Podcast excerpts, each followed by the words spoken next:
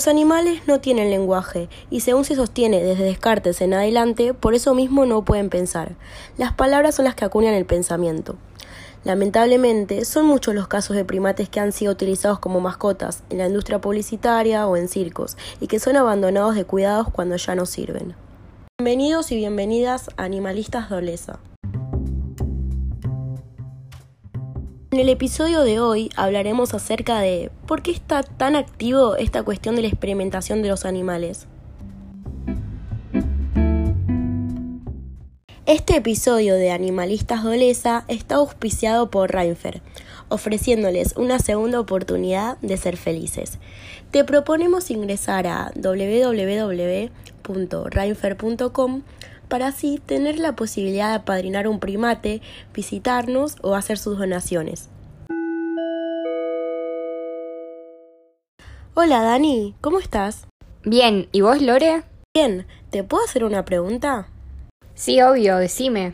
¿Por qué considerás que está tan activo esta cuestión de la experimentación animal? Aunque esto está tan activo, porque esto le permite al ser humano desarrollar vacunas, remedios y tratamientos para enfermedades humanas, ya que en algunos cuerpos, como en el de los monos, estos también pueden ser aplicadas. Además, que no se les usa para esto, sino para comportarse como nosotros en la vida diaria. ¿A vos te parece correcto que hagan esto con los animales?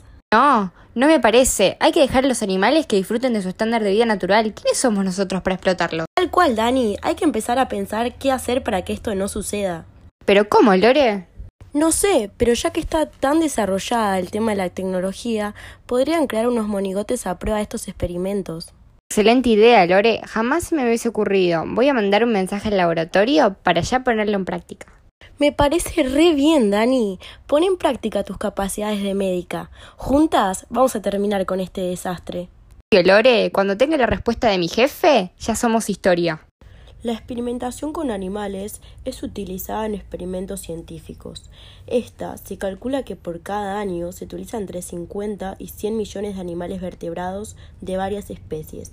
Además, que la mayoría de estos no vuelven a su hábitat natural, sino que son sacrificados después de usarlos para el mismo.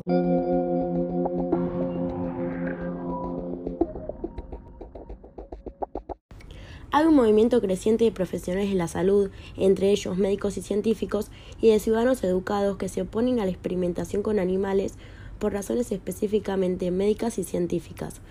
Afirman que la investigación con animales está basada en una idea falsa, que los resultados obtenidos de animales no humanos se pueden aplicar al cuerpo humano.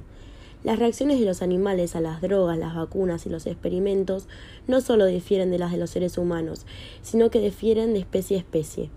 No tener en cuenta esta diferencia profunda ha sido y sigue siendo muy costoso para la salud humana. El ejemplo más infame de los peligros de la experimentación con animales es la tragedia de la talidomida de los años 60 y 70. La talidomida apareció en el mercado a final de los años 50 en Alemania, después de ensayos realizados en miles de animales para comprobar su seguridad. Fue vendida como un sedante para las mujeres embarazadas o lactantes con la garantía de que no le hacía daño ni a la madre ni al bebé pero a pesar de las pruebas de seguridad, por lo menos 10.000 niños de madres que tomaron talidomida nacieron con deformidades severas.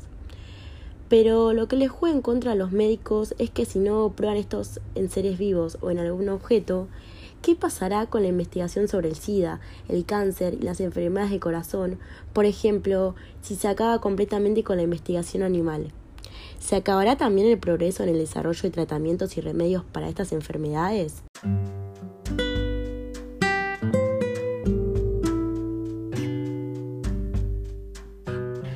Los dejamos con esta pregunta para que nos la respondan en el próximo episodio. Nosotras somos las animalistas de.